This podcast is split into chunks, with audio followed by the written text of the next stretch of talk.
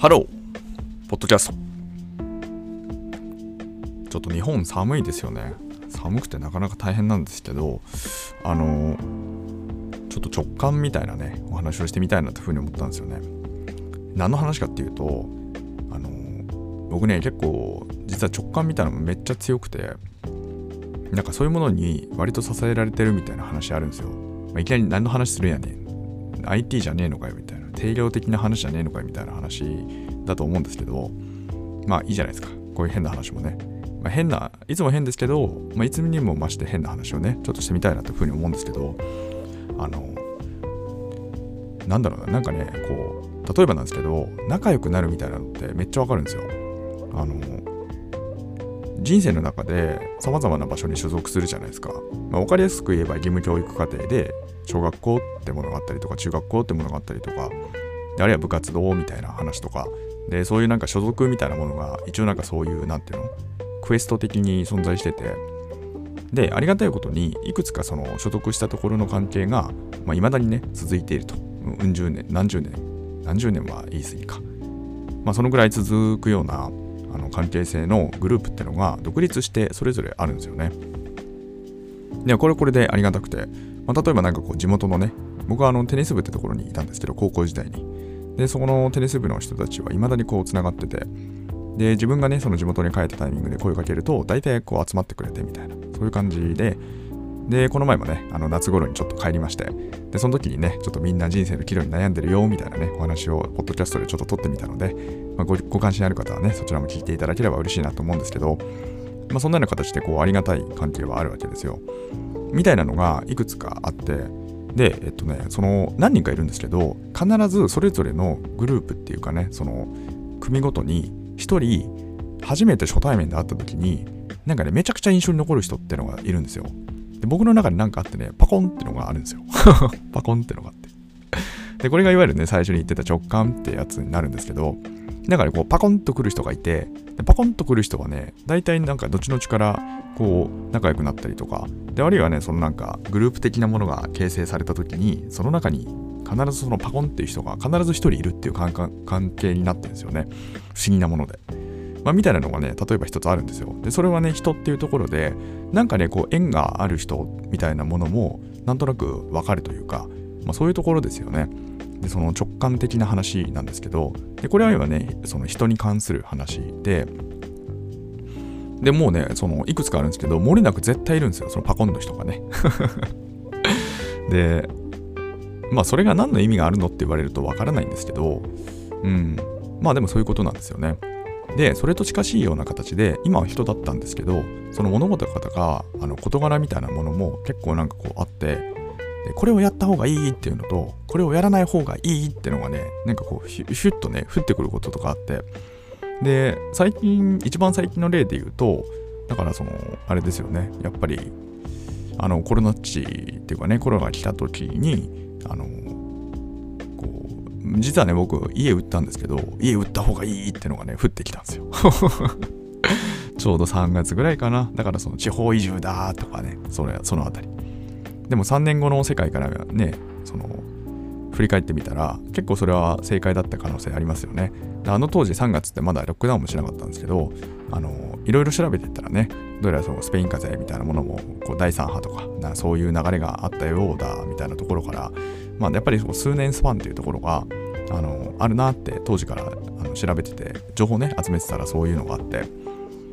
で、えっと、でもその時ってちょうどね、半年後に東京オリンピックやるからっつって、まあ、どうせちょっとね、3ヶ月ぐらいやったら収まるんでしょ？みたいな空気感もまだまだあったと思うんですけど、まあ、結果から言ったらね、日本なんかね、2年どころか3年ぐらいね、ずっと閉じこもるっていうかね、マスクするような生活でしたから、ね、寿命が80年か100年か分かんないですけど、3年間ってめちゃくちゃでかいじゃないですか。まあ、みたいな感じで、そういう、なんていうのかな、あのパコンってのがあるんですよ。で、同時にね、あとね、あの、仕事辞めた方がいいもんね、降ってきたんですよ、その時 だからね、結構真面目にこう、あの、仕事を、うん、辞めた方が良さそうだなと思って、こう、辞める準備みたいなのもね、いや、実はその、えー、2020年からこう始めて、でね、その1年後に辞めるっていう形になるんですけど、まあ、そんなようなね、こう、事柄みたいなものも、実はこう、直感めいた何かがあって、で、あんまりこう、基本的に今までってこう、信用しないようにしてきたんですけど、で最近は、まあ、その打率っていうかね、どうだったかなって振り返ってみると8割9割は結構いいことがあるなっていうことに気づいたんですよ。まあ、だからもしもねなんかそのうんなんかこうなんかした方がいいなって思うことがあれば、まあ、なるべくやると、まあ、まさにこう心のままにみたいな まあそんなようなね、えっと、人生でございますっていうね、今日のお話でございました。えー、このチャンネルでは明日がちょっと楽しくなる IT というコンセプトで IT ってのは私が極快拡大解釈した IT をお届けし皆様の明日がちょっとでも楽しくなればというそういうチャンネルになっております。まあ、IT なんかもうめちゃくちゃ関係ないですけどね。まあ、でもこれ話面白くないですか？面白くないですか？あの、私の妻となんかこう結婚した時も割とこのパコンな感じでまあ、これはね、結果から言ったら私はもう全然結婚するような玉じゃないので、まあ、その、割とこう、妻の方からね、まあ、結婚とか、まあ、なんていうのかな、その、は話さないみたいな感じだったんで、だからまあ、そっか、結婚か、みたいな感じに至ったところもあるんですけど、まあ確かにね、最初にこう結構、なんていうのかな、すごく印象に残る人だったなって今思って、まあそんな感じなんですよね。で、えっと、最近のその直感的な話で言うとやっぱりこう家売った方がいいっていうのはすごくでかかったんですけどで家売った時にねやっぱりこうこの前ねその家売るためにはどういうことをすればいいんだみたいなそのチップスをね誰の役に立つか分かんないその家を売却する時のチップスみたいなやつもこの前ポッドキャストでちょっと収録したんですけどで要は家を空っぽにした方がいいんですよね。その家を空っぽにしてでその見ていただくと。要は中古ってねなんかありますけどやっぱりその住んでるところに見に行きたくないっていうのがみんな思うわけなんですよね。まあ、それ実際にやったんですよ。1年間ね、ずっと出してたら、実はね、内見が1件もなくて ところがね、家を開けたら、急にね、内見がもうポコポコポコポコ入り出して、で、あれよあれよとね、数ヶ月でこう、決まってしまったという、次のね、お譲りする方が決まったみたいな話があったんですけど、で、それをね、やるために、その、えー、その、今ね、そのちょっと、マスオさんって形で、義理の実家にね、ちょっとお邪魔お邪魔というか、あの、居候ね、させていただいてる形になるんですけど、まあ、まさにこんな生活が来るなんて、まるで想像してなかったんですよ。本当ですよ、これ。めちゃくちゃ想像しなくて。でも、その、売るためにってなった時に、なんか一つそういうのがあるよねっていうのを妻から言っていただいて、あ、なるほどな、みたいなことで言ったんですけど、まあ、もちろん今で言うと、やっぱりなんかその子育てって観点だと、その義理のね、両親っていうのは非常にこう、あの子供っていうのをめちゃくちゃ可愛がっていただいてるってところがあるので、もう本当にね、ありがたいんですよ。もうなんかこう家に帰ってくるみたいなところを一つとってもやっぱりこう家にいる安心感みたいなね。2人だったらやっぱりそのいるいないみたいな話とかね出てくるんですけどそれが一気にね人手で言えば2倍になりますから。まあそれでそれねもうなんか生活全般が なんか正直もうめちゃくちゃ楽になったんですよ。まあもちろんねちょっと向こうにはもしかするとご負ご負担がねかかってるとかそういう話はあるかもしれないですけどすごくね利己的な話で言えば楽になったというかね。そういうのがあってまあ、ありがてえなって思うわけなんですよね。ただそういうのも別になんかこう望んでねこのこんな風になるなんて本当に1年前なんか全く想像もしなかったところにこう来てしまってまあでもそれはね一つ家売ってみようかなっていうところの直感ベースに、まあ、とりあえず愚直に動いてみたらまあそうなったみたいなね形といいますか、まあ、非常にありがたいというかね、まあ、これはね一つ最近良かったなって話と。ただやっぱりねそのうん。でもう一個ねなんかこうすごく悩んでるところがあってやっぱりねその今ねあの投資で爆損中でまあこのまま持ち続けるのかっていうのは揺らいでるんですけどまあでもやっぱりなんていうか収入ねちゃんとした収入ってどうしようみたいな話とかもやっぱりこう考え始めるわけなんですよね。ただね自分の直感に赴くならばおそらくその再就職いわゆるそのサラリーマン的な働き方するってやっぱりなんかすごく違うなって違和感がねめちゃくちゃあって